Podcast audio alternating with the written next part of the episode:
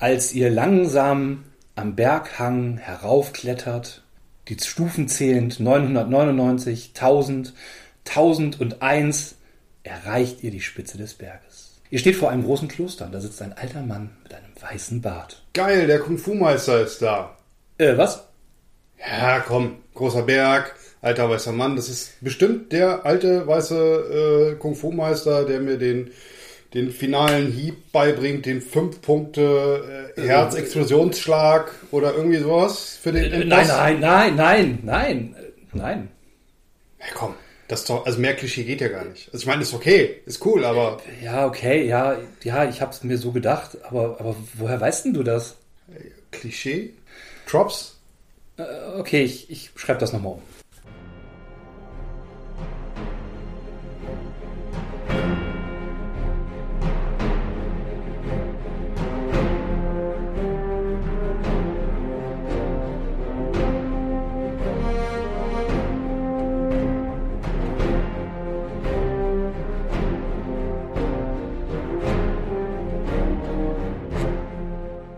Hallo Michel. Hi Matze, na? Long time no see. Long time no see, ja gestern. Ja, gestern erst wieder, genau. Ja, läuft, ne? Läuft, Ja. läuft. Wir waren gestern beim Notar. Ja, wir haben News. Wir äh, haben jetzt den Brot- und Spieleverein gegründet. Also der, gegründet war er schon, aber jetzt ist er ein E.V. Genau, der wird jetzt eingetragen und äh, dann gibt es demnächst den Brot- und Spiele e.V. Ja. Und äh, wir können ganz offiziell coole Dinge tun. Ja, Ja, voll super. ja, das äh, muss man erstmal sacken lassen. Das ist schon toll. Ja, Nachdem man, aber, nachdem man so ein bisschen Querelen mit dem Finanzamt hatte wegen oh Gott, ja. Abgabenordnungsgedöns. Aber gut, okay, die haben auch nur ihre Vorschriften und das Mhm. machen die ja selber nicht.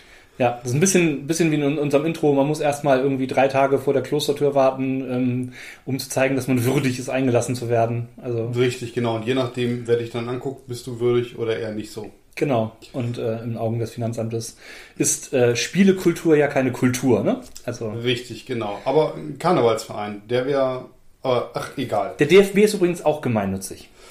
Ja, Natürlich. können wir mal drüber Egal. nachdenken. Ist ja, ist ja auch nicht so schlimm. Ja, wie sieht's aus bei dir gerade? Prüfungsvorbereitung. Also, Hm, anstrengend, ne? Ja, wobei es ist auch irgendwie ziemlich cool, dass es jetzt quasi aufs Ende Ja. zugeht und ich dann äh, hoffentlich das alles bestehe und dann, dann ist auch wieder cool und dann ist auch wieder ein bisschen Leben angesagt. Hm. Und ich bin gedanklich schon wieder dabei zu planen, äh, mit wem man welche Rollenspielrunde wieder reaktivieren kann oder ob es sie überhaupt noch gibt oder Ja. oder Ja, unsere eine Runde reaktivieren wir ja gerade dann für die Richtig. danach. Genau. genau, da fangen Freut wir wieder mit äh, verbotene Lande an. Das genau, wir machen auch, cool. Auch von vorne, weil ähm, ich glaube, das ist alles weg. Das ist jetzt alles Ja. anderthalb, zwei Jahre her und Ja, und wir haben auch in Anführungsstrichen nur zweimal gespielt. ne? genau.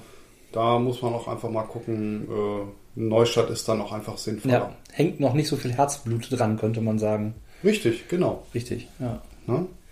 Ja, ja, sehr schön. Und ansonsten so, was äh, hast du so an neuen Spielen oder ähnliches? Ja, naja, warst ja gestern dabei. Ich war Genau. gestern bei äh, unserem äh, beliebten Händler Graff in Braunschweig und äh, habe mir relativ spontan äh, Mikro Makro Crime City mitgenommen. Ja, das Ähm, ist auch ganz gut ausgelobt worden als eines der besten äh, kooperativen Spiele, die jetzt rausgekommen sind. Ne? Spiel des Jahres? Ich, äh, nee, nicht Spiel des Jahres, Kritikerpreis des Jahres. Kritikerpreis des Jahres. Ja. Oh, sogar noch eigentlich, eigentlich noch einen drüber, wenn man es genau nimmt. Kriegt man halt nicht einfach mal so. Ne? Genau. Ich sag mal, Spiel des Jahres ist so das, das, was du irgendwie mit jedem spielen könntest. Ja? Mhm, genau, familienspielmäßig. Ne? Aber Kritikerpreis finde ich ne? noch eine Nummer mehr. Ja, Ähm, das ähm, bin ich drauf gespannt. Äh, Würde ich gerne mal ausprobieren. Du, vielleicht kriegen wir sogar gleich noch eine kleine Runde hin. Schauen wir mal. Ne? Ich, äh, würde ich mich drauf freuen, ja. Coole Sache. Coole Sache.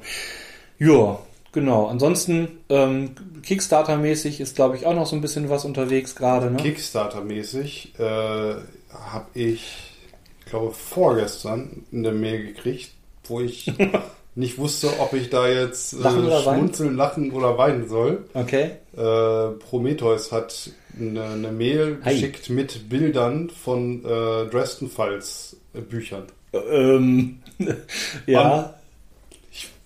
Will jetzt nichts unterstellen oder wie auch immer, aber Äh, wie eh und je, wenn ich es in der Hand habe, dann freue ich mich drüber. Ja. Punkt aus Ende. Ja. Und äh, ne?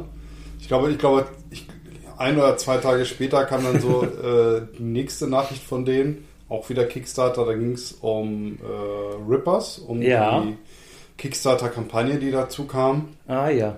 Ähm, so, ja, wir haben jetzt alles gekriegt und ja, ich habe quasi Sonderposten drucken lassen, weil der äh, also auf dem Buchdeckel der Druck quasi verschoben war, weil, Oh weil wir, wie er immerhin zugegeben hat, war halt eben, oder es wäre ersichtlich gewesen, hätte er einen Druck, einen Testdruck machen lassen. Mhm.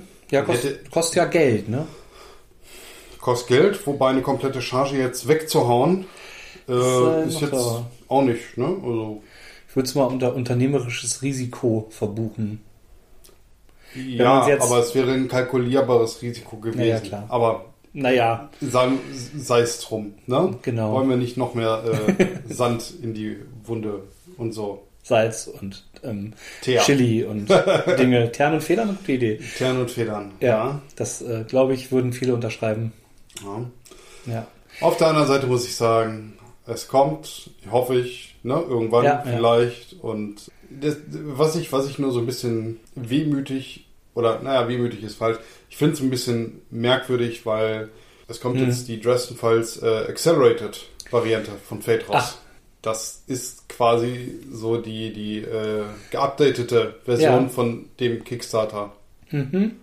Das heißt, ich kann erst die, also ich könnte theoretisch die zweite Edition bekommen, Ja, bevor ich die erste kriege. das glaube ich ist ein bisschen vergleichbar, als äh, wenn du jetzt eine Benachricht Benachrichtigung kriegen würdest äh, vom Sachsenring, dass dein Trabi fertig ist, oder? Ja, so ungefähr, genau. Genau. Steht im Werk und kriegst schon ein Foto davon, aber fahren kannst du ihn noch nicht. Genau, genau. Aber fahren kommt erst, wenn ich, wenn ich dann Ja. meinen Golf kriege. Wenn die Erstanmeldung, wenn, genau, wenn die, Ja? wenn die Erstanmeldung dann äh, durch ist, äh, darfst du ihn nicht mehr fahren, weil zu schmutzig ist für die deutschen Straßen und du kannst ihn gleich mit H-Kennzeichen anmelden.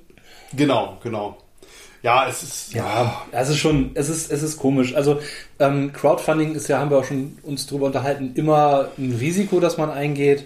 Ähm, und wenn man solche Erlebnisse hat, dann weiß man halt, bei wem man irgendwann keine Crowdfundings mehr mitmacht.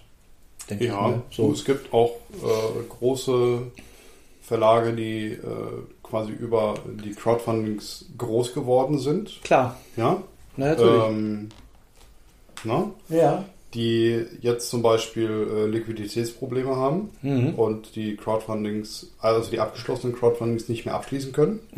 Ja, ärgerlich. Ähm, deshalb neue Crowdfundings machen, um wieder Geld in die Kassen zu bekommen, damit sie alte Projekte wieder abschließen können und so weiter und so fort, weil äh, diese Crowdfundings ja nun manchmal auch äh, unkalkulierbar sind. Mhm. Klingt ein bisschen nach einem Pyramidensystem. Ja, ist es im Grunde genommen. Ja. Ne? Deshalb sollte man ja auch solche Sachen wirklich einmal abschließen. Ich finde ich finde das gut, wie das, wie das der, der, der Urwerk Verlag machen. Die machen eine, eine Mhm. Sache fertig.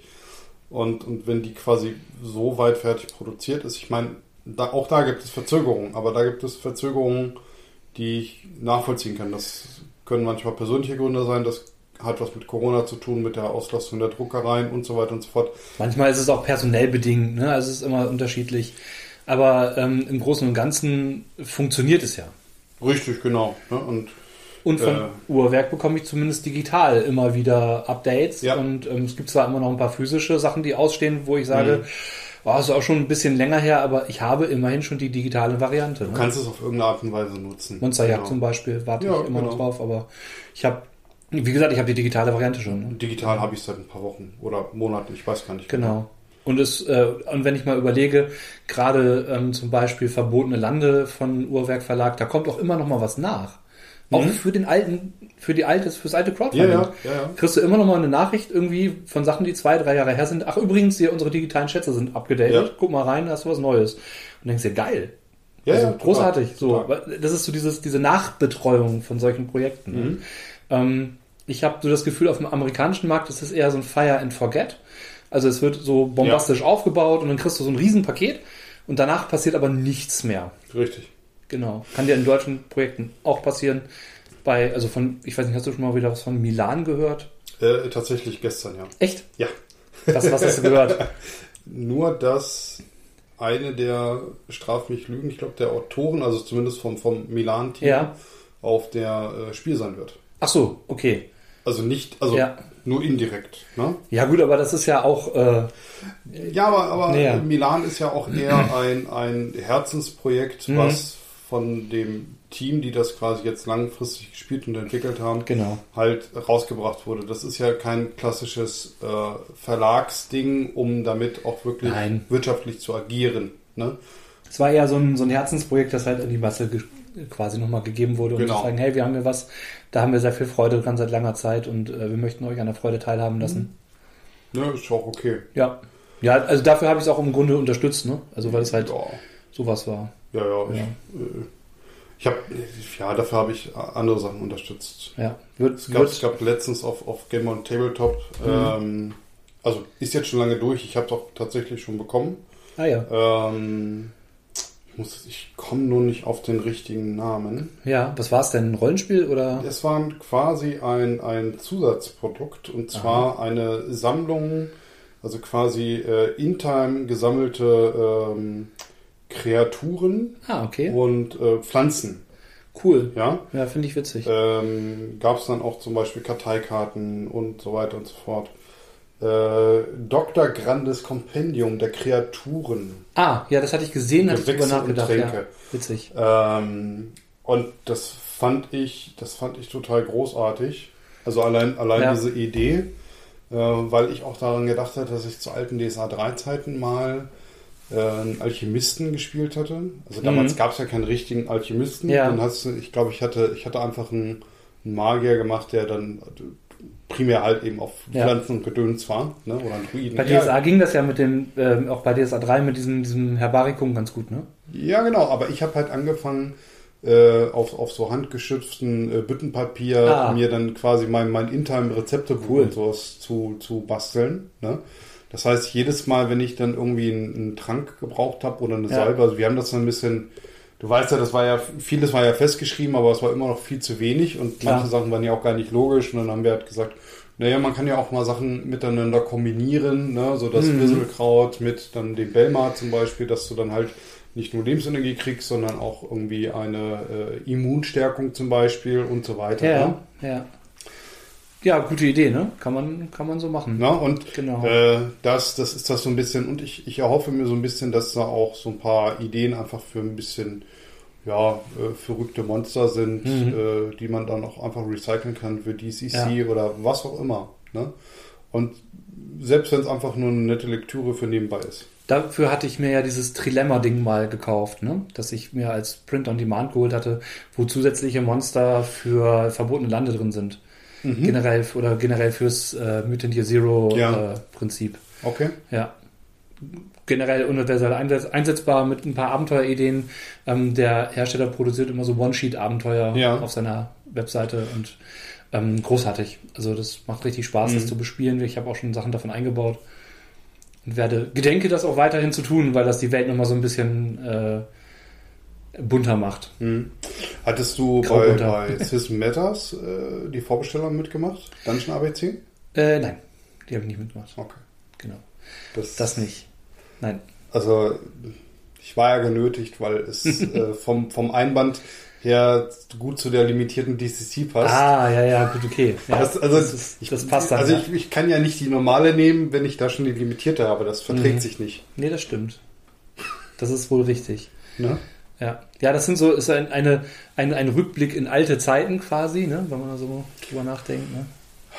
Ja, Und gleichzeitig aber auch hochmodern. genau. Es ist Genau. halt äh, typisch OSR Ja. und äh, ich kann dann halt einfach Dinge mal auswürfeln oder mich inspirieren lassen, wie auch immer. Ja. Und äh, find's, find's gut. Also, ich sehe das als Inspirationsquelle. Ja, ja an, ähm, an alt und gleichzeitig, also hochmodern habe ich gedacht, als ich äh, jetzt äh, letztens Netflix geschaut habe. Ja. Und ich habe mir Squid Game angeguckt. Ja. Das geht ja richtig steil, gerade bei Netflix. Ne? 111 Millionen äh, Accounts haben Ja. das in der ersten Woche geguckt. Netflix-Accounts. Jetzt würde mich interessieren, wie viele das, Das dann auch damit- A mit gut bewertet Ja. haben und B es auch zu Ende geguckt haben. Das würde mich Das würde mich auch interessieren, da habe ich noch keine Statistiken zu gefunden, aber ähm, es gab sogar schon, also zum Beispiel zumindest in Südkorea, ähm, Internetanbieter, ähm, die äh, Netflix auf Zahlungen äh, festnageln wollten für die krasse Bandbreite, die Netflix mit seinen Sachen erwartet. Verursacht. Ja, und ähm, das greift jetzt gerade so ein bisschen um sich. Ähm, also für alle, die es doch nicht gesehen haben, äh, Squid Game ist eine koreanische Serie. Ähm, es ist im Battle Royale Style. Es geht um am Anfang um Gi-hun. Gi-hun ist ein ja, man könnte sagen Versager. Er ein, hat Spielprobleme. Ähm, er hat eine Tochter, die aber bei seiner geschiedenen Frau und dessen neuen Partner lebt. Ähm, und äh, ne, also er will ihr was zum Geburtstag schenken und äh, leiht sich deswegen von seiner Mutter, bei der er wohnt, Geld und ähm, ja, verzockt das aber alles und äh, also es führt im Grunde nur zu Problemen. Also er ist wirklich so ein, so ein Ja, so in dieser richtigen Zockerspirale, Ja, genau. so dieses, hey, ich habe jetzt hier Summe X an Geld, Genau. aber wenn ich das jetzt verfünffache, dann kann ich meiner Tochter was total Gutes holen und ich, ja, ja, genau. ich habe jetzt Glück. Richtig. Ne? Er hat so irgendwie, kriegt irgendwie so 10.000 Won, das sind so 10 Euro oder Ja. so. Und ähm, klaut dann aber irgendwie aus der, aus der Sparbüchse seiner Mutter noch ein bisschen was, weil er Mhm. seine Tochter was kaufen will, geht aber auf die Rennbahn und verzockt halt alles. Ne? Ja. Und äh, ja, ähm, trifft dann irgendwie nach diesem Ereignis so einen Typen im Anzug am äh, U-Bahnhof und der bietet ihm an, hey komm, lass uns ein Spiel spielen, so ein ganz einfaches koreanisches Kinderspiel. Mhm. Ähm, jeder hat so einen gefalteten Umschlag und du musst halt versuchen, damit den gefalteten Umschlag, der auf dem Boden liegt, des anderen umzudrehen. Wenn du da drauf wenn du wirfst- drauf wirfst. Genau, und durch draufwerfen. Und ähm, äh, der andere Typ bietet ihm auch, also wertet um echt viel Geld. Ne? Also das sind dann irgendwie so, so 100.000, wollen so 100 Euro Einsätze oder sowas. Ja. Ne? Für ihn ist das halt viel Kohle. Und es gelingt ihm nicht. So, und dann denkt er sich, scheiße, ich habe aber gar kein Geld, um ihm die Schulden zu bezahlen. Dann bietet der andere ihm an, ja, mir, ich kann, wenn, wenn ich dir eine Ohrfeige geben darf, ist mir das die 100.000 Richtig, wert. genau. Und ähm, es geht halt immer so weiter und ja, ja, letzten Endes ähm, gibt er ihm eine Karte. Und da steht eine Telefonnummer drauf. Heißt, wenn du weiterspielen willst, Mhm. dann ruft er an, gibt viel Geld zu gewinnen. Genau. Ja, und dann äh, kurz gesagt, er wird dann mit einer Gruppe anderer ähm, in so einer, ja, in so einem, ah, was, was ist das, in so einem großen Schlafsaal quasi äh, Es ist, eingepfercht. es ist, sagen wir mal, so groß wie ein Flugzeughangar. ja, da Also sind halt du hast auch meterhohe Stockbetten und so Ja. weiter. 456 Leute Mhm. sind das, die alle dann nur noch durchnummeriert sind, tragen alle den gleichen Trainingsanzug. Die Mitarbeiter tragen alle so ähm, violette, rosa ähm, äh, Ganzkörperanzüge mit Masken, so dass auch nicht erkennbar sind. Die sehen so ein bisschen aus wie Mikrofon, also die Gesichter sehen so ein bisschen aus wie so ein, wie so ein Mikrofon. Ja, ich. ich muss immer an diese Fechtmasten denken. Mhm. Ne? Genau, und haben halt so diese, ich würde mal sagen, Playstation-Symbole vorne drauf, so ein Ja, genau. Kreis und Quadrat. Kasten, ja. Und das sind, ähm, zeigt dann auch die Funktionen von denen, ne? Das sind dann Mhm. irgendwie die mit den Dreiecken, sind die, sind die äh, Wächter, dann gibt's die äh, Quadrate, das sind die ähm, Manager und die Kreise sind so die Arbeiter. Mhm. Genau. Und ähm, die dürfen auch ihr Gesicht nicht zeigen. Naja, die treten, diese 456 Leute treten in Kinderspielen gegeneinander an. Ähm, das erste ist quasi ähm, hier Blitz und Donner, kennst du vielleicht, wo du, ähm, wo einer sich äh, wegdreht und ähm, äh, solange er weggedreht ist, darfst du dich bewegen, aber sobald er sich umdreht, ähm, musst du halt verharren, darfst dich nicht Mhm. bewegen. Ja, genau. Und ähm, es geht um richtig, richtig große Summen. Und äh, alle sind auch wegen des Geldes da. Da wird zwischendurch auch mal so gezeigt, dass, was sie alles so an Schulden Ja. haben und so. Ja, total spannend.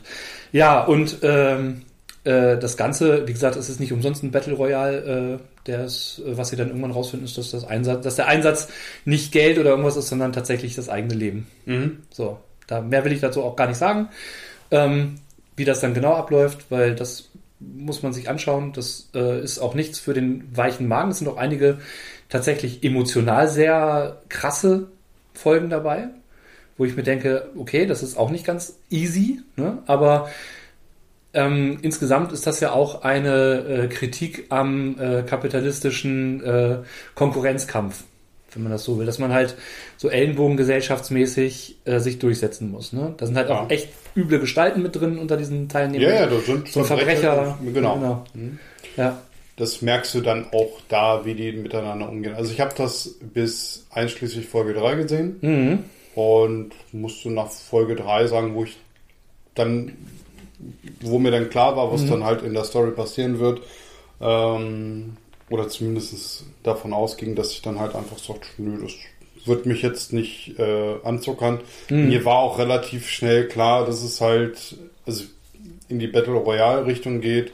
Das heißt, dass es nachher um Leben geht und, Ja. und bla. Und das hat für mich einfach jetzt nicht gezogen. Also da muss ich jetzt sagen, wir haben ja vorhin auch das, das Thema gehabt. Mhm. Wir haben derzeit auf dem Unterhaltungsmarkt so unheimlich viel Auswahl, dass, äh, dass ich sagen muss, äh, wenn ich 20 Sachen auf der Playlist habe oder 100, wie auch immer, Mhm. ähm, die möchte ich ja alle irgendwie mal sehen. Und wenn ich dann irgendwas habe, Klar. was so okay ist, ähm, ich glaube, ich glaube vor, keine Ahnung, vor 20 Jahren, wo du nicht die Auswahl hattest, da hätte ich die mit Sicherheit durchgeguckt. Das wäre die beste Alternative gewesen. Mhm. Ne? Aber jetzt war das dann für mich so ein vielleicht später. Guck's dir nochmal an, es gibt noch ein paar nette Twists. Ähm, Ja. äh, Was ich, genau, ich bin generell ja auch ein Fan von äh, koreanischen Filmen. Ähm, und äh, bei, also ohne groß zu spoilern, man darf auch bei dieser Serie, wie beim koreanischen Film an sich, auch nicht erwarten, dass es ein richtiges, echtes Happy End gibt. Also, das Das, ist das finde eher, ich, das finde ich okay. Ich finde Das das, ist finde das sogar sehr gut. ja, ja, es ist tatsächlich, äh, also es hat ein Ende, aber das ist halt, ja, ähm, anders, sag ich mal. Ja? ja tatsächlich. Also ähm, sehr typisch für koreanische Filme oder Serien, ähm, aber mir gefällt das, ich mag das generell, Ja. wie das so aufgebaut wird. Ja, also ich ähm, würde es für alle empfehlen, den, ähm, ich sag mal, Gore äh, oder halt blutige Szenen nicht den Magen umdrehen. Es gibt auch einige echt emotional wirklich schwierige Szenen, ähm, Mhm. weil die, die da drin sind, auch teilweise echt schwere Entscheidungen treffen müssen. Wirklich schwere Entscheidungen. Okay. Leben. So dieses, also, ne, so nicht nur das eigene Leben, sondern auch das Leben der anderen betreffend. Mhm. Ja, kann sein. Also Genau. mir war es zu lang. Also Ja. äh, sagen wir mal, die, die Folgen gehen ja teilweise auch eine Stunde. Ja, genau. Ja. Ähm, Sind neun die- Folgen. ja, ja, wenn die, wenn die in 40 Minuten wären, dann hätte mich das vielleicht Ach, noch. okay. Ja, ja, das ist. Ja. Na? Ja gut, aber ich glaube, also das ist tatsächlich so dieses ähm, klassische äh, Aufbau und am Ende gibt es so diesen, diese Auszahlung, wenn man das so will. Ähm, viele Sachen brauchen am Anfang ein bisschen länger. Dafür ist aber das, was am Ende dabei rauskommt, ähm, darauf basierend Mhm. halt. Okay, Wichtig. das ist halt, na, wenn bei mir nicht geliefert wird, Ja. dann Ich weiß. Habe ich da keinen. Na, also, ne? Es gibt, es gibt Serien, die das wirklich, wirklich gut machen. Mhm. Ähm, da komme ich nämlich jetzt gerade zu Midnight Mass. Ja, da habe ich Ähm, noch gar nichts von gehört. Das wundert mich. Ja. Das wundert mich. Also, äh, Midnight Mass ist von Mike Flanagan. Mhm. Mike Flanagan kennst du vielleicht als Regisseur von Dr. Sleep, von dem Nee. Nachfolger von Shining. Ah, Shining, ja. Okay. Und Aber- vor allem aber von äh, The Haunting of Hill House. Ah, okay. Ja. Mhm, okay, jetzt, jetzt bin ich bei dir. Genau, genau. Ähm,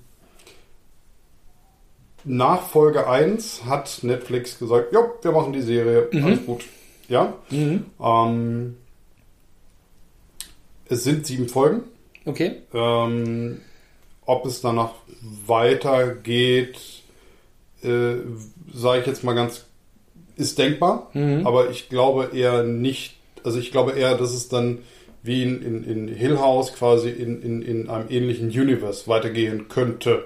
Also eher anthologiemäßig dann als Eher, eher, genau, Fortsetzung, ne? ja. Ähm, und hier ist genau das, was ich jetzt eben eigentlich bemängelt habe bei, Mhm. ähm, bei, bei Squid Game. Ja. Ja. Gut gemacht, weil, also, du hast ein Intro mit der, mit einer Figur, Mhm. die quasi zurück nach Hause kommt. Sie kommt Ja. aus dem Knast, sie äh, hat Mist gemacht. Ja? Ich halte Mhm. mich da jetzt absichtlich vage, weil ich es auch wichtig finde, das irgendwie zu erleben und das, ähm, also es, halt- es sind viele Handlungspunkte, äh, laufen da ineinander. Ja? Mhm. Ähm, und wie das so ist, wenn man jetzt vielleicht mal fünf Jahre von zu Hause aus weg war, sein eigenes Ding gemacht hat, aus irgendwelchen Gründen wiederkommt, dann kommt man unweigerlich mit der Vergangenheit wieder zu. Ja. Spielt alles auf einer Insel mit, ich bin mir gar nicht sicher, ich glaube mit um, um die 100 Personen drauf. Ah, okay. Ja. Also so ein großes Kammerspiel könnte man fast Ein sagen. großes, erweitertes Kammerspiel Ja. mit verschiedenen Personen drinne und in der Mitte ist halt eine äh, äh, große Kirchengemeinde. Ah ja, okay. Ja. Äh, USA, England? USA. USA, okay. Ne? Ähm, und diese große Kirchengemeinde hat seinen, seinen festen Bestandteil an, Mhm. an, an Mitgliedern und so ein paar, ich sag mal so ein paar äh, Oster- und Weihnachtsbesucher, wie man das Ach, so kennt. U-Boot-Christen. U-Boot, U-Boot-Christen, schön, den Ja. kannte ich nicht.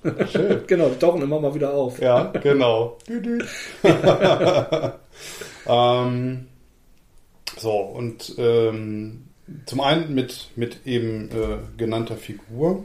Ich vergesse immer den Namen, das ist echt total doof. Ja, ja, ich meine, Midnight Mass äh, ist ja schon so Mitternachtsmesse, Ne? Ja, ja. ne, deutet ja so ein bisschen so auf so einen, so einen religiösen Hintergrund hin. Riley. Riley. Mhm. Riley heißt er. Ne?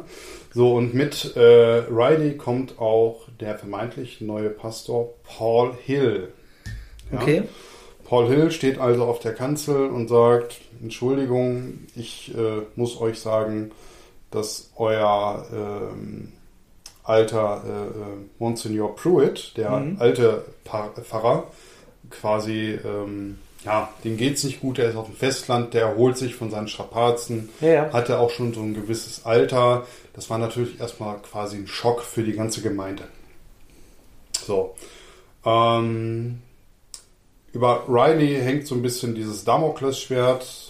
Alle wissen, der hat, der hat Scheiße gemacht. Der war im Knast Mhm. und gerade in so einer kleinen Gemeinde und so weiter. Weiß ja jeder im Grunde alles und Ja, meistens ja. besser. Ja, ja, genau. Ne? Sein Vater kommt überhaupt nicht damit klar. Mhm. Der, äh, also das, das gibt auch ein schönes Generationenspiel zwischen Ja. auch oder oder ein Familienspiel, sage ich jetzt mal, zwischen Mutter, Vater und so. Also der Vater kann ihn, der kann eigentlich gar nicht mit ihm reden, weil er ihn für das, was da passiert ist, Mhm. auch so äh, ja so hasst, obwohl obwohl er eigentlich alles irgendwie versucht ist, alles richtig zu machen. Ja. Aber du kannst es nicht irgendwie. Das ne? ist halt, ähm, genau, manchen Eltern genügt halt das Kind nie. Na? So, und ähm, dieser Spannungsfaden um dieses ist wirklich eine Entstehungsgeschichte, weil du weißt am Anfang nicht, wie das ganze Ding hier irgendwie enden wird. Ja. Ähm, man hat so ein paar Spekulationen oder sowas, aber du weißt nicht, wo das hingeht. Und ich sage nur, es wird ein echter Höllentritt. Ich glaube, ich habe relativ, Okay. ich habe relativ früh äh, geahnt, ähm, wohin das geht und was da passieren kann. Ja. Ähm, ich, ich sage nur, äh, du wirst, du wirst nachher wirklich äh, den kleinen Weltenbrand haben. Mhm. Ähm, du wirst, du wirst erleben, was äh, Fanatismus quasi ähm, Mhm. bringen kann, was Vorurteile sein können, was Ja. äh, äh, gesellschaftliche Verurteilung mit sich bringt. Ja. Klingt Ähm, spannend. Und äh, ist auch nichts für zarte Nerven, also sowohl aus sozial-gesellschaftlicher Perspektive als Ja. auch aus der ähm, ja, blutigen Perspektive. Ne? Okay. Gerade, gerade so die letzten anderthalb Folgen, äh, die geizen nicht mit Kunstblut. Oh, nett. Ja? Ja, das äh, wird auf jeden Fall auf meine Watchlist. Ja, so, Kommen. sollte, sollte definitiv. Also, ähm, ja, äh, viele schöne Überraschungen. Äh, Ich Mhm. will da nicht zu viel verraten. Ich möchte es einfach Ja. jeden äh, ans, ans Herz legen, sich das anzugucken. Ne? Mhm. Ähm, wurde meines Erachtens auch nicht großartig beworben. Fand ich denn dann irgendwann quasi so als Vorschlag von äh, Netflix und dachte mir so, ja gut, okay, jetzt machst du mal dieses übliche Plus. Ne? Und, Ja. irgendwann, und irgendwann dachte ich mir so, naja komm, guck's, guck's es dir Das, mal an. das kenne ich. Man, man stolpert über irgendwas, setzt es erstmal auf, erstmal auf die Liste, Ja, sieht genau. interessant aus und dann äh, später und irgendwann guckt man seine Liste durch und denkt, "Hm, das hat mich irgendwann mal getriggert, ich, jetzt gucke ich mal rein. Ja, genau. Ja. genau ne? Das ging mir bei dem äh, Witcher Animationsfilm so. Der war auch toll. Der war super. Ja. Genau. Der hat mir fast besser gefallen als die Serie. Ja, tatsächlich. Der war richtig, also nochmal ein Shoutout an alle, ne? wenn, wenn ihr die Gelegenheit habt. Ähm, es gibt bei Netflix äh, den Witcher Animationsfilm, ähm, der in der Zeitlinie ähm, ja, Vor Geralt. 30, 40 Also- Jahre vorher spielt ungefähr. Ja, Es geht, es geht mitunter Ja. um Geralt, sagen wir es mal ja, so. Geralt ist kl- noch sehr klein am ja, Anfang. ja, genau. Ne?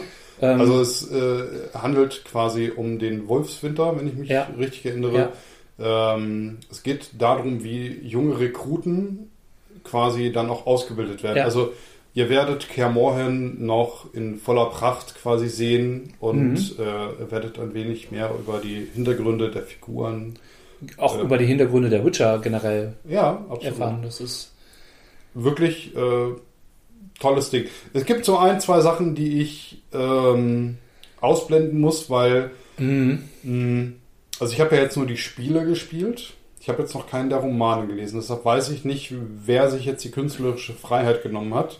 ja. Auf jeden Fall ähm, werden Sachen in der Animations- oder in dem Animationsfilm anders dargestellt als äh, in den Spielen. ja. Und ähm, das Ich habe die Romane gelesen, aber nicht die Spiele gespielt. Ja, ja, ja, ja. Also, äh, äh, ja ähm, da hast du recht. Ich, äh, ähm, die Romane behandeln, also ich habe jetzt keinen zum Wolfswinter gelesen. Ich weiß auch gar nicht, ob das als Roman ich, so erscheint. Ähm, ja, aber ne, nochmal eine kleine Empfehlung. Aber ja. Äh, dann, dann will ich aber auch noch ein, und zwar habe ich äh, gestern oder vorgestern äh, Bright äh, Samurai Soul gesehen. Okay. Das ist aus dem Bright Universe. okay, ja, das Bright, ja, den, den, Bright-Film, ähm, den würde ich gerne vergessen. Nein, der war gut. Nein, der war gut. Reden wir mal ein anderes Ja, Mal drüber. Ich fand ihn sehr fürchterlich. Vor allen Dingen, und ich glaube, da können wir gleich noch zum, zum Ja. Hauptthema kommen, weil er so voll von Klischees war. Und ich meine nicht im positiven Sinne. Äh, nein. Also er, Ja. war, er war total voll. Er war total ja, voll, ja, aber genau. er war auch total überladen. Aber dadurch, dass er in, in der Gesamtheit überladen war, war das für Mhm. mich völlig okay. Ja. Ja. Ähm, ganz kurz nur. Auf jeden. Fall äh, zu dem Bright-Film gibt es quasi eine Animations, einen Animationsfilm, Ja. der, ähm, lass mich jetzt lügen, ich glaube 150 Jahre quasi vorher spielt. Ah, okay. Hm. Ähm, spielt halt in den Asien äh, und dann hast du halt äh, so ein Zusammenspiel von, von Orks, Goblins, Mhm. Menschen und so weiter und so fort. Natürlich Elfen. Äh, ein Zentaur ist auch mit dabei. Ähm, und dann hast du quasi so das mystische Asien mit, mit Samurais Ja, ja. und mit, mit Ork-Kriegern, die natürlich keine Samurais sind, weil es sind ja Orks, die dürfen keine Samurais werden und so weiter. Mhm.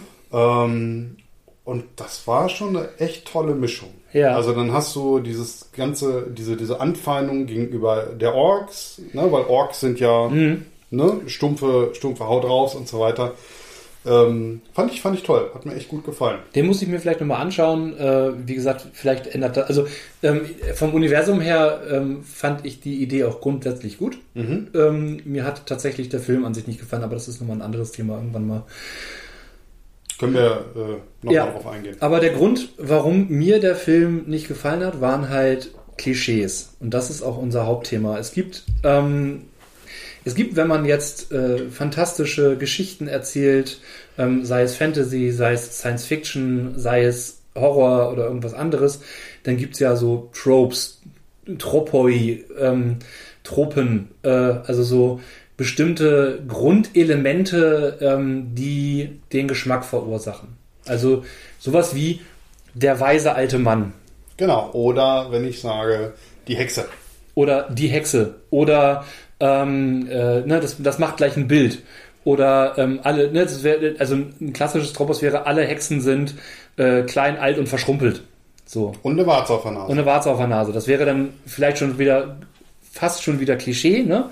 Weil, wenn man es genau nimmt, ist das Klischee das überzogene Tropos Mhm. oder das ähm, Tropos als Selbstzweck sozusagen. Ähm, aber ähm, es gibt ja auch andere Elemente, so wie, wie den klassischen MacGuffin. Der MacGuffin ist das eine Ding, um das sich alles dreht. Der Ring im Herr der Ringe zum Ja. Beispiel ist ein klassisches Bild für ein MacGuffin. Mhm. Ja? Ähm, fallen einem bestimmt tausend Sachen zu ein, wenn Ja, man darüber nachdenkt. Ne? Ja. So der Koffer im äh, Pulp Fiction. Ja, zum Beispiel. Genau. Ne? Das kann aber auch eine, eine Religion sein. Ja. Kann, kann auch durchaus, also wenn das so maßgeblich in der Welt ist, ne? Ja, es geht ja, ne, genau. Ist dann halt muss MacGuffin- Ding sein, darauf will ich ja, hinaus. ja, MacGuffin schon ist schon ein Ding. Ja? Aber ja, ja, genau. Okay. Nee, aber genau, aber ähm, äh, es gibt ja so Sachen wie, keine Ahnung, ähm, alle Elfen sind gut aussehend. Mhm. Außer die mit Bierpop. Äh, Genau, und das ist genau, das ist halt eben der Bruch dann wiederum, Mhm. ne, mit diesem mit diesem Ding. Und ähm, da ist eben groß die Frage, wie ist das Universum aufgebaut und äh, wann ist es gut, sowas einzusetzen? Mhm. Solche Sachen, um äh, allen, die dabei am Tisch, am Spieltisch sitzen, ähm, sozusagen ein, eine Vereinfachung zu bringen, sich in die Spielwelt einzufügen. Mhm. Ne? Also wenn ich zum Beispiel in meiner Spielwelt, Splittermond als Beispiel, alle Elfen, alle Alben bekommen den Vorteil gut aussehend. Mhm. Das heißt, ich lege fest, alle Alben sind gut aussehend. Genau, das ist dann halt eben für diese halt eben der, der äh, äh, Volksvorteil. Genau, der Volksvorteil oder was auch immer, den, den aber auch alle anderen nehmen könnten. Ne? Mhm. Aber äh, bei Alben ist das quasi äh, hard scripted. Da ist es quasi Genau. hardwired. So wie, das so wie Zwerge dann irgendwie Ja. höhere Resistenzen haben oder Konstitution. Ne? Ja, jetzt ist es aber auch irgendwie, ähm, also ich finde es auch nicht immer gut, weil äh, was ist denn, wenn ich jetzt einen Alben spielen möchte, der jetzt explizit nicht gut aussehend ist? Ist das dann so krass auffällig, dass der auffällt oder ist das eher so, dass Alben im Mittel attraktiver sind? Weißt du, was ich meine?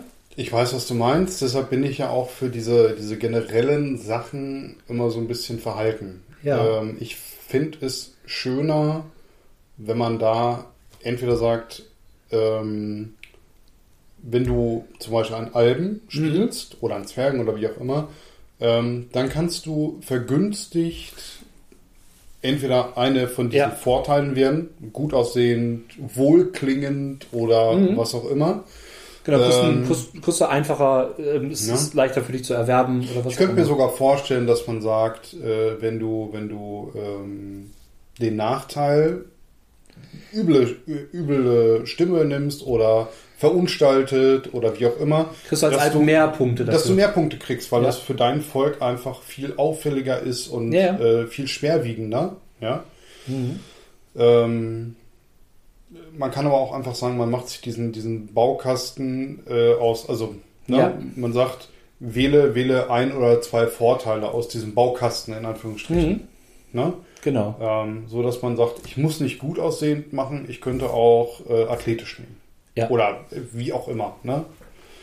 Äh, Fände ich, fänd ich schöner Mhm. als diese, diese generellen Sachen. Das habe ich auch bei, bei ähm, D&D, finde ich das auch mal so mittelprächtig, weil Ja. das so manchmal Vorteile sind, wo ich sage, hm, macht, macht gar keinen Sinn so richtig. Ne? Brauche ich nicht, will ich nicht, passt nicht zum Charakter oder was Richtig, auch immer. genau. Vielleicht möchte ich ja einen Elfenbarbaren spielen oder Das sowas, wäre ne? auch so, wenn ich sagen würde, alle Menschen, die aus Stadt XY kommen, Mhm. äh, haben alle einen sechsten Finger. Gut, okay, wenn man jetzt mal so ins Weserbergland guckt. Wie redest du über meine Heimat? Warum versteckst du deine Hände? Nein. Äh,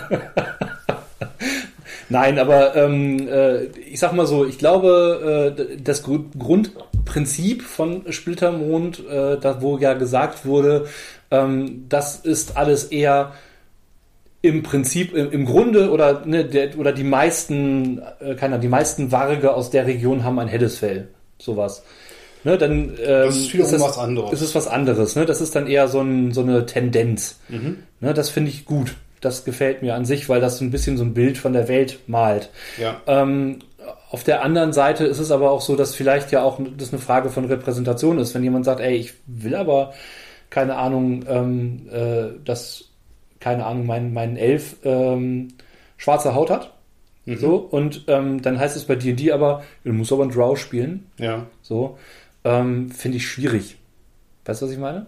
Ja, ich weiß, worauf du hinaus möchtest. Ähm, dadurch, dass es bei D&D dafür aber genau Mhm.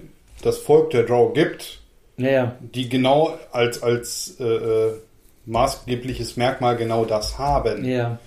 äh, ist es mindestens diskussionswürdig, ob ich da einen normalen Elfen quasi mit dunkler Haut, also, also nicht Mhm. mit dunkler, sondern mit, mit pechschwarzer Haut, mit Grauhaut quasi dann als, Ja. als Elf zulassen würde. Ähm, dann, dann müsste ich halt rollenspielerisch halt Ja. wirklich sagen, oh, die Kinderinnen schreien von dir weg, weil äh, die sehen halt in dir eine Draw. Punkt. Das ist halt, ähm, genau, das ist halt äh, auch immer eine Frage sozusagen ähm, äh, der Sichtweise. Ne? Es ist eine eurozentristische Sichtweise, die man da anbringt. Ich habe das zum Beispiel mal gemacht, dass ich ähm, äh, Splittermond geleitet habe und eine selenische Familie beschrieben habe und halt beschrieben habe, dass sie dunkle Hautfarbe haben. Und ähm, dann saß halt ein Spieler am Spieltisch auf einer Con und sagte, ja, Moment mal, aber das ist doch hier westliches Mittelalter. Ähm, warum denn das? Ich sag, Mittelreich meinst du? Mittel, ja, nee, nee, Selenia in, in Ach so, ist ja, genau, ja, ja. Splittermond. Ja. Und ähm, dann habe ich gesagt, ja, Moment mal, aber das ist eine Welt, in der vor tausend Jahren die Drachlinge geherrscht haben und die haben über die ganze, fast die ganze Welt geherrscht Mhm. und ähm, da leben halt Menschen mit allen Hautfarben, ja, und die haben, das waren deren ne, sozusagen äh, Slaven und die haben selbstverständlich, warum sollten die nicht ihre Lieblingsleute von da auch mal nach da mitgenommen haben? Ja, natürlich. So, und dann ist es Ja. doch klar, dass es auch total durchmischt ist. Und auch wenn nicht von Völkerwanderungen oder sowas Ja. irgendwie da berichtet wird, Menschen bewegen sich halt seit äh, Jahrtausenden äh, Genau. In ne? einer fantastischen Welt. Ähm, mit Mondportalen. Und mit Mondportalen ähm, gehe ich mal davon aus, dass es noch krasser ist. Ja, natürlich. So, also ne, deswegen, äh, ja, naja, genau. Und deswegen, und, ähm, das dann zu sagen, alle Selenia haben helle Haut, fände ich klischeemäßig. Richtig. Fände ich, fänd ich auch tatsächlich schon fast schwierig, weil Ja. die, die Welt, also gerade Splittermund habe ich mal als sehr bunte, äh, Ja. fast schon queere Welt wahrgenommen. Ja, genau. Das war immer das Positive, alles im was Grunde möglich gesehen ist. Ja, Ja. genau. Und das ist halt auch gut so. Ist auch richtig so. Ja, das In ist, einer modernen ist Welt der ein- richtige Weg. Genau. Ja.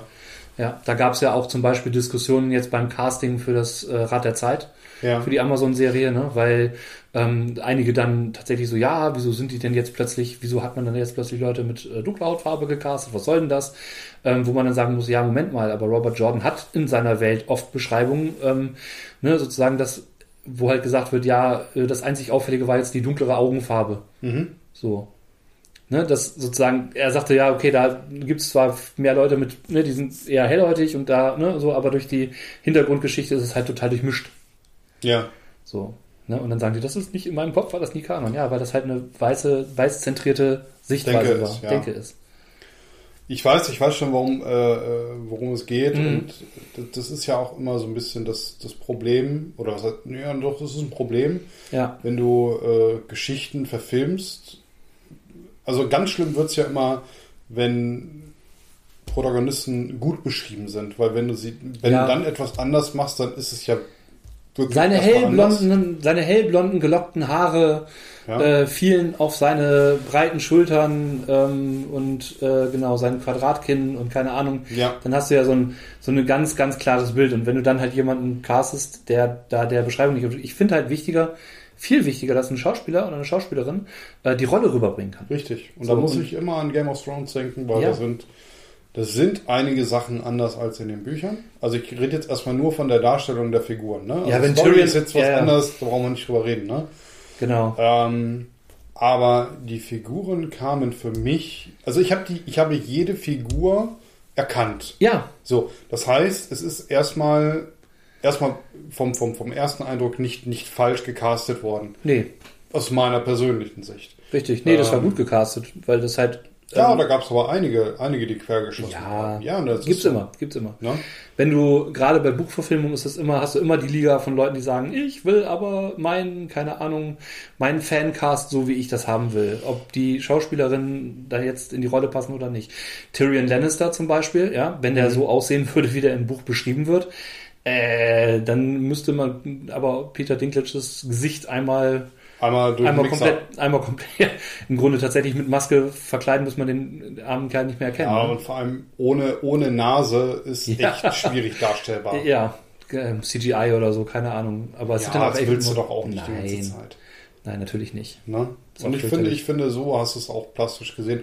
Und ich würde, ich würde quasi dafür wetten, dass es einen Aufschrei gegeben hätte, wenn Tyrion mit, also quasi ohne Ja. Nase darum gelaufen wäre. Sicherheit, Ja, klar. äh, dann hätte sich irgendjemand darüber aufgeregt und dann hätte Ja. er irgendwann eine Nasenprothese gekriegt. Oder ich weiß es nicht, keine Ahnung. Ne? Äh, Wo man ja tatsächlich sagen muss, äh, George Martin ähm, ist, äh, was Klischees angeht, ähm, ein Autor, der es wunderbar schafft, ähm, Figuren klischeehaft erscheinen zu lassen und letzten Endes mit dem Klischee aber auch immer so stark zu brechen, ähm, dass man überrascht wird. Ja. Und das, das, finde ich gut. Äh, das erinnert mich, äh, da denke ich immer an Jamie. Ja, Weil Jamie so dieser, ne, er ist dieser, dieser ruhmreiche äh, äh, ähm, Ritter, der Ja. Vorzeigeritter, gerade äh, auf seinen Turniersiegen. Dann aber so diese, diese, dieser dunkle Schatten des Königsmörders. Ja. ja. Dann kommt ja noch die Geschichte mit seiner Schwester dazu und so weiter und so fort.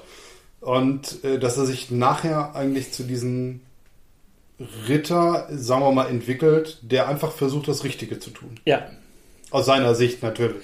genau. Der, Ja. der halt versucht auch so ein bisschen für die Dinge, die er getan hat, ähm, Buße zu tun Ja. einem gewissen Sinne. Ne? Ja, ja. So erkennt so, oh, da war ich ja nicht der Nette. Genau. Da war ich ja unfreundlich, ne? Ähm, ich meine, äh, es gibt ja auch immer so ein paar Sachen äh, in Rollenspielen, da denke ich dran, da kommen Klischees auch richtig gut. Also manchmal braucht man auch den bösen Bösewicht, der einfach nur um des Böseseins böse ist, um den, um auch den Spielern quasi guten Gewissens zu erlauben, okay, den machen wir jetzt fertig. Und sei es einfach, dass der nicht böse böse ist, sondern untot und deswegen so eine Landplage, ja, und da Ja. braucht, da brauchen die SpielerInnen dann ja auch ähm, kein schlechtes Gewissen zu haben, wenn sie die Zombies und Skelette auf dem Feld erschlagen, weil Sind ja echt tot. sind ja erstens eh schon tot und zweitens ähm, mit ihnen kann man ja auch, mit denen kann man ja gar nicht verhandeln. Weißt du? Richtig, genau. Genau. Und es macht ja auch keinen Spaß, wenn man immer nur graue Encounter hat, sag ich mal. Weil, ähm, also ich baue es gerne ein, immer mal wieder. Ähm, ne, sag ich mal, so die klassischen Straßenräuber, die auf die Straße springen, ah, gebt uns all euer Geld. Ja, und äh, wenn die Charaktere dann einfach so, Räuber, dann erschlagen wir die jetzt einfach mal alle. Ähm, und äh, dann gucke ich schon, dass das nicht ohne Konsequenzen bleibt. Da haben wir schon mal drüber gesprochen. Da hatten wir Genau. mit Sicherheit schon ein paar Mal drüber gesprochen. Ja. Äh, es ist ja auch sinnvoller nachher zu sagen, äh, vielleicht gebe ich euch eine Schnitte Brot, weil ihr seht hungrig aus. So, Genau. Ne? Ja, vielleicht kann ich dafür sorgen, dass die das nicht mehr nötig haben, hier Räuber zu sein. Ja. Was ist denn der Grund? Warum machen die das denn? Machen die das, weil die, weil die äh, faul sind und sagen, es ist einfacher, Leuten ein Schwert an die Kehle zu halten? Oder machen die das, weil auf ihren Feldern nichts mehr wächst? Weil der Untote, äh, Hexenmeister, ähm, äh, alles verdorben hat. Das kann im Übrigen auch mal eine nette äh, Erfahrung für Charaktere oder also für die Spielerschaft sein, wenn man auch mal auf, auf einem kleinen Niveau quasi als Geächtete anfängt und sich Ja. vielleicht, vielleicht wieder reinwäscht. Oder Genau. also dann hat man einfach eine andere, äh, einen anderen Blickwinkel da drauf. Darauf beruht ja meine gesamte Splittermond-Kampagne, die ich noch leite, ne? Ja. dass die im Grunde genommen das große Böse am Anfang der Kampagne erst freigelassen haben und ähm, jetzt alles dafür tun, um dieses große Böse wieder dahin zu bringen, wo es am Anfang erst war. Also, Sie haben also ein Upsi gemacht. sie haben ein Upsi gemacht und Ja. ähm, jetzt äh, sozusagen äh, versuchen sie das Upsi wieder klarzustellen. Ja, okay, warum denn nicht? Führt auch zu einer schönen Szene, ne? wo dann der große Böse mit völlig übermächtiger Magie vor den Charakteren stand und gesagt hat, ach, schön, dass ihr da seid. Danke, dass ihr mich freigelassen habt. Dafür lasse ich euch jetzt noch leben. Genau, So, äh. bis, bis später. Genau, bis später. Ist vielleicht auch ein bisschen klischeemäßig, ja, so der, der, der Bösewichtsdialog, aber Ach nö, finde ich nicht so. Also nicht, nicht auf diese Ja. Art und Weise. ja. Aber ich, ähm, ich mag das, wenn, wenn äh, Antagonisten sich auch mal erklären können. Oder überhaupt mal ihre Motive äh, quasi an den, an den Tag kommen. Ich mache mir als Spielleiter immer Gedanken über die Motive meiner Antagonisten. Und ich finde es schön, wenn die Charaktere dann auch mitbekommen, warum die das überhaupt machen, was sie da tun. Genau, und da kann man auch mit schönen Klischees spielen, auch wenn Mhm. da manche Sachen halt Ja. auch schon wirklich ein bisschen abgegriffen sind. Ja. Mhm. Ähm, Ich hatte da zum Beispiel meinen äh, Nekromanten, ja, den sie jetzt als Zwischengegner tatsächlich besiegt haben, ja. der ähm, in die äh, in diese Künste überhaupt erst reingegangen ist, weil er seine Schwester ähm, Wiederbeleben wiederbeleben wollte, Ja. weil er sich für ihren Tod verantwortlich fühlte und ne, das ist ja auch so ein bisschen klischeemäßig Ja. und deswegen versucht hat, nekromantische Forschung zu machen und zu schauen, wie kommt das, wie kommt diese Schwester zurück. Ja. Gab ein sehr zufriedenstellendes äh, Ende tatsächlich. Ja. er, er war halt nicht äh, ähm, böse aus reiner, Nein. aus reinem Herzen, sondern aus Genau. eigentlich eine, einer nachvollziehbaren Begründung. Genau, und weil die äh, Charaktere halt in ähnlichen Themenbereichen sich bewegen, ähm, sind sie zufällig immer wieder aufeinander gestoßen. Ja. So, weil der große Böse auch nach ähnlichen Dingen sucht, ja, sind die Charaktere und die Charaktere ihm halt andauernd zuvorkommen, tauchte dieser Zwischenbösewicht, der mit dem großen Bösen gar nichts zu tun hatte, immer wieder auf. Ah, okay. Ah, hier Genau. schon wieder. Genau, und der, der hatte den Spitznamen das Wiesel, weil er sich äh, immer, wenn es äh, eng wurde, für ihn in ein Wiesel verwandelte. und äh, er hat es auch ganz oft geschafft, auf seinem Turf, also auf seinem Gebiet zu kämpfen, sodass er vorher auch schon kleine Gänge graben konnte als Wiesel. ne, und sich dann halt davon gewieselt hat. Im großen Endkampf natürlich nicht. Und äh, gab auch eine schöne Auflösung, weil ähm, in einem vorherigen, in einer vorherigen Session, Monate vorher tatsächlich, er einen Teilerfolg bei seiner Nekromantie hatte, aber dummerweise er nur den Geist seiner Schwester wiederbeleben konnte, den allerdings auch nur in eine der, einen der Spielercharaktere Ach. hinein. Was sehr lustig war, weil die Spielerin dann plötzlich immer so komische Verhaltensänderungen zeigte. Ja. Weil zwischendurch mal der Geist Schön. teilweise die Kontrolle übernahm. Hat richtig gut funktioniert. Am Ende ähm, hat er das dann erkannt, im Sterben sozusagen, konnte dann seine Schwester gehen lassen und konnte dann auch selber Ja. gehen. Das war so, das war so ein, so ein, so ein runder Kreis, Ja, ja. der so richtig, richtig gut funktioniert hat. Ja, das ist Ja. Äh, ja ist auch ein, ein schönes Zwischenfinale. Genau. Ne? Ja. Und ähm, das ist, glaube ich, auch das, ähm, obwohl es ein bisschen klischeehaft ist, der ähm, äh, Totenbeschwörer, der eigentlich nur irgendwie seine, ne, sozusagen wiederbeleben will, ja, kann man trotzdem mit arbeiten. Ne? Und wenn, ich glaube, ähm, wenn das Klischee nicht zum Selbstzweck verkommt, wie alle Orks sind böse Haut drauf, so deswegen kann man Orks einfach erschlagen, so werden die einfach nur zu Monstern und generischen Monstern. Ja, es kommt halt immer so ein bisschen drauf an. Wenn ich jetzt sage, na, also wenn ich habe jetzt meinetwegen eine Spielwelt Mhm. und sage, alle Orks sind böse und dumm und keine Ahnung was. Ja, ja. Wenn das von der Spielwelt von vornherein so ist, das, das steht da fest. Mhm. Aus, aus Gründen. Aus Gründen. So. Ähm, das ist so wie alle Wölfe klauen kleine Kinder aus den Kinderkrippen. Ja. Ja? Das wäre dann so ein Ding, wo ich sage, nee, nee, ist nicht so. Und ich würde mir auch selber als Spieler oder als Mhm. Spielleiter die Freiheit nehmen, Ja. zu sagen, das kann der Volksglaube sein. Ich war genau, das ist das. Die Menschen sind der Meinung, alle Orks sind böse, Ja. dumme Haut drauf, weil sie von ihnen so wahrgenommen werden. Genau. Ja, Ähm, das kann aber auch genau andersrum sein. Und da muss ich, da muss ich tatsächlich an äh, äh, ähm, Bright denken, was ich eben erzählt hatte. Ja. Es gibt da eine kleine Szene. Ähm, die gehen durch die Pampa und äh, ein Kind verletzt sich. Der Ork geht hin und sagt, hey mein Junge, komm, ne? Bastelt ihn aus dem Blatt Papier nee, oder aus dem, aus dem Blatt, aus dem ne, Baumblatt quasi ein äh, Spielzeug, so hier komm, ne, spiel damit und währenddessen verarztet er äh, diese kleine Verletzung. Ja, Kind total happy. Im Hintergrund siehst du einen Aufstand aus, aus Menschen, die diesen Ork erschlagen wollen, weil Ja. ihr seid von draußen, ihr seid alle schlimm, ihr, ihr macht nur Unruhe und ihr habt das Mhm. Kind verletzt. Ne? Und der Ork steht da und sagt, hey, ruhig, Ja. Leute. Ne? Die Mutter läuft daran vorbei, oh, mein Kind, mein Kind, und sieht das. Und ne, du siehst so, einen- so einen stillen Dialog zwischen Mutter und Ja.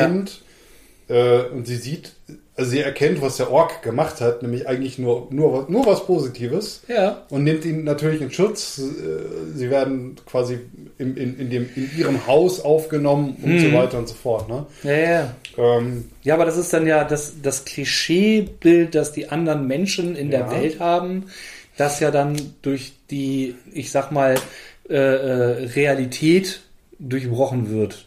Durch genau, Die, genau. genau. Und das finde ich schön, wenn du Ja. sowas machen kannst. Genau, das Klischeebild sorgt ja erst dafür, dass ähm, die total positive Sache noch positiver wirkt, weil es ja dem Klischee entgegenwirkt. Mhm. Ich muss da immer zum Beispiel bei Klischees auch immer an The Green Mile denken. Ja, Ne? Wo dann ja auch sozusagen der, der große Schwarze, der Mhm. ist natürlich der Mörder der kleinen blonden Mädchen, so, dass ja der aber. Mhm. in Wirklichkeit, sorry, Spoiler, sie heilen wollte, weil er magische, göttliche Heilungskräfte Richtig. hatte. Ähm, damit, das war ja für die völlig unmöglich so. Ne? Ja. Und es ist ja erst der Gefängniswärter, der das quasi blickt und Genau. trotzdem aber ne, dem Ganzen ja, dem Gesetz quasi folgen muss. Ne? Ja. Und das ist halt ähm, äh, schon auch so ein Trope, der sanfte Riese. Ja, wobei, wobei du tatsächlich da ja f- äh, eine Verbindung von Ja. Verschiedenen Tropes hast. Genau. Ja, also du hast ja, du hast ja nicht nur der, der, der sanfte Riese, Ja. du hast ja auch noch äh, das Spiel als, als People of Color. Ja, genau. Ja. Ähm, und dann hast du es ja auch noch, er ist ja, also so, so wie die Figur rüberkommt, so wie sie gespielt wird, ist sie ja sehr einfach. Also Genau. sie, ne, das ist so dieser sanfte Riese, aber der muss ja nicht, nicht, nicht um, um, unbedingt einfach sein. Der ist einfach, ähm, ja, er wirkt ein bisschen dümmlich. Langsam, langsam könnte man Langsam, sagen. ja. John Ja? Coffey. John genau. Coffey, genau. Ja. Ne? Ja, genau. Er ist halt, ähm, er ist halt, wird als schlicht beschrieben sozusagen, Mhm. aber er ist quasi der, der sanfte, freundliche, große Kerl, ne? Ja. So. Und ähm, das sind halt, sind halt verschiedene Sachen, die da bedient werden, natürlich, Ja. klar. Ähm, und dann ist eben die Frage, wenn ich solche Sachen im Rollenspiel einsetze, wie setze ich das so ein, dass es nicht ähm, zu so einem Standard verkommt? So. Wie ich das gesagt habe, ganz am Anfang, Ja. um den Kreis nochmal zu schließen, alle Elfen sind schön. Wenn ich dann ähm, das so quasi festsetze, das ist in der Welt so, ja, und äh, sage, das ist die, das ist aber eher die Wahrnehmung der Menschen. Mhm. Ähm, und ähm, wenn man mehrere El mehr Elfen begegnet, stellt man fest, äh, okay, sind nicht alle schön, aber Richtig. Es gibt mehr schöne Elfen, als es schöne Menschen gibt oder so. Keine Ahnung, im Mittel. Ich muss mich, ich muss mich da äh, immer noch an eine Situation aus Shadowrun erinnern, wo wir dann an irgendeiner äh, Wohnwagensiedlung waren Ja. und äh, dann irgendwie so, ja, ihr müsst zu dem und dem Typen, ist ein Elf. Ne? Mhm. So. Dann klopfst du da an den Wohnwagen und dann kommt ein, ein Elf raus, äh, zutätowiert, zu, Ja. zugepierst, im, im speckigen Unterhemd, in einer Shorts. Bierbauch. Äh, also einen richtig dicken, fetten Bierbauch, macht die Tür auf, rülpst, schmeißt, schmeißt quasi vor die Füße so eine, so eine leere Bierdose hin. Wollten da? Ne? Das ist so, das, das ist, das bricht so alles. Ja, ja, ja, genau. Ja? Ja. Und sagen wir mal so, hätte das ein Ork gemacht, Ja. dann hättest du gedacht, ist ein Ork. Das, das passt ja. Mhm. Ja, ne? genau, das ist ja das Klischee. Das ist ja der Bruch mit dem Klischee. Genauso wie ich ja auch mal einen äh, Troll NSC eingebaut Ja. habe, der ein Künstler war. Ja, Ja. Ein Künstleradept. genau, ich weiß. Ja.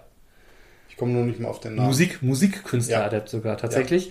Ähm, der dann äh, immer im Graben quasi also, äh, musizieren musste. Ja, ähm, weil ähm, das Publikum äh, zu viel Dissonanz hatte zwischen dem Bild von diesem Troll Mhm. und dieser schönen Musik, ja. so, der dann äh, hinter Vorhängen auftreten musste und so. Genau. Mhm. Ja. Bach, Bach, genau. genau. Ja, der dann halt virtuos äh, quasi alle Musikinstrumente spielen konnte, aber ähm, äh, die Leute haben äh, das nicht geglaubt, wenn er das gemacht hat. Ja. Das wollte auch keiner sehen, das wollte keiner wahrhaben. Genau, ja. Ja. Das ist dann halt auch so dieser Bruch mit dem Klischee, ne? Also beziehungsweise das Spiel mit dem Klischee in den Köpfen der NSC. Und ich glaube, das ist der große Unterschied. Ob das Klischee im Spielerkopf ist oder im NSC-Kopf. Verstehst du das? Oder im Spielercharakterkopf. Ja, ja, oder von der Welt auch vermittelt wird. Genau. Also das sind ja, Ja. so ein paar Faktoren, die da zusammenkommen. Genau. Ähm, Genau. man, muss, man muss einfach damit äh, schön spielen Mhm. ähm, und gucken, dass man da eine, eine, einen schönen Abklatsch hat. Für alle, die des Englischen ein bisschen mächtig sind, äh, kann ich noch eine Empfehlung aussprechen. Das habe ich, glaube ich, auch schon in vorherigen Folgen mal verlinkt. tvtropes.org. Das ist so eine Sammlung von äh, ja, Tropen und Klischees, wie sie in der Fantastik oder auch ähnlichen Bereichen verwendet werden. Ähm, da kann man sich ähnlich drin verlieren wie in der Wikipedia.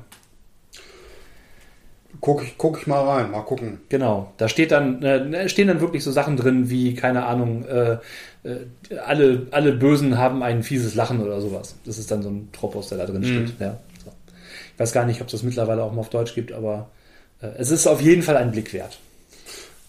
Ja, mal schauen. Ist ja, ist ja erstmal äh, interessant und im Zweifel auch eine schöne Inspirationsquelle für das ein oder andere Abenteuer vielleicht. Mhm, genau. Und da findet man auch tolle Einschätzungen äh, zu diversen popkulturellen Dingen, weil da immer gesagt wird, in, in dem, in der Serie, in dem Film, in dem Rollenspiel, die sind da auch mit aufgeführt, Ah, cool. werden folgende Tropes überhaupt verwendet. Ja. Da ist das, findet das statt.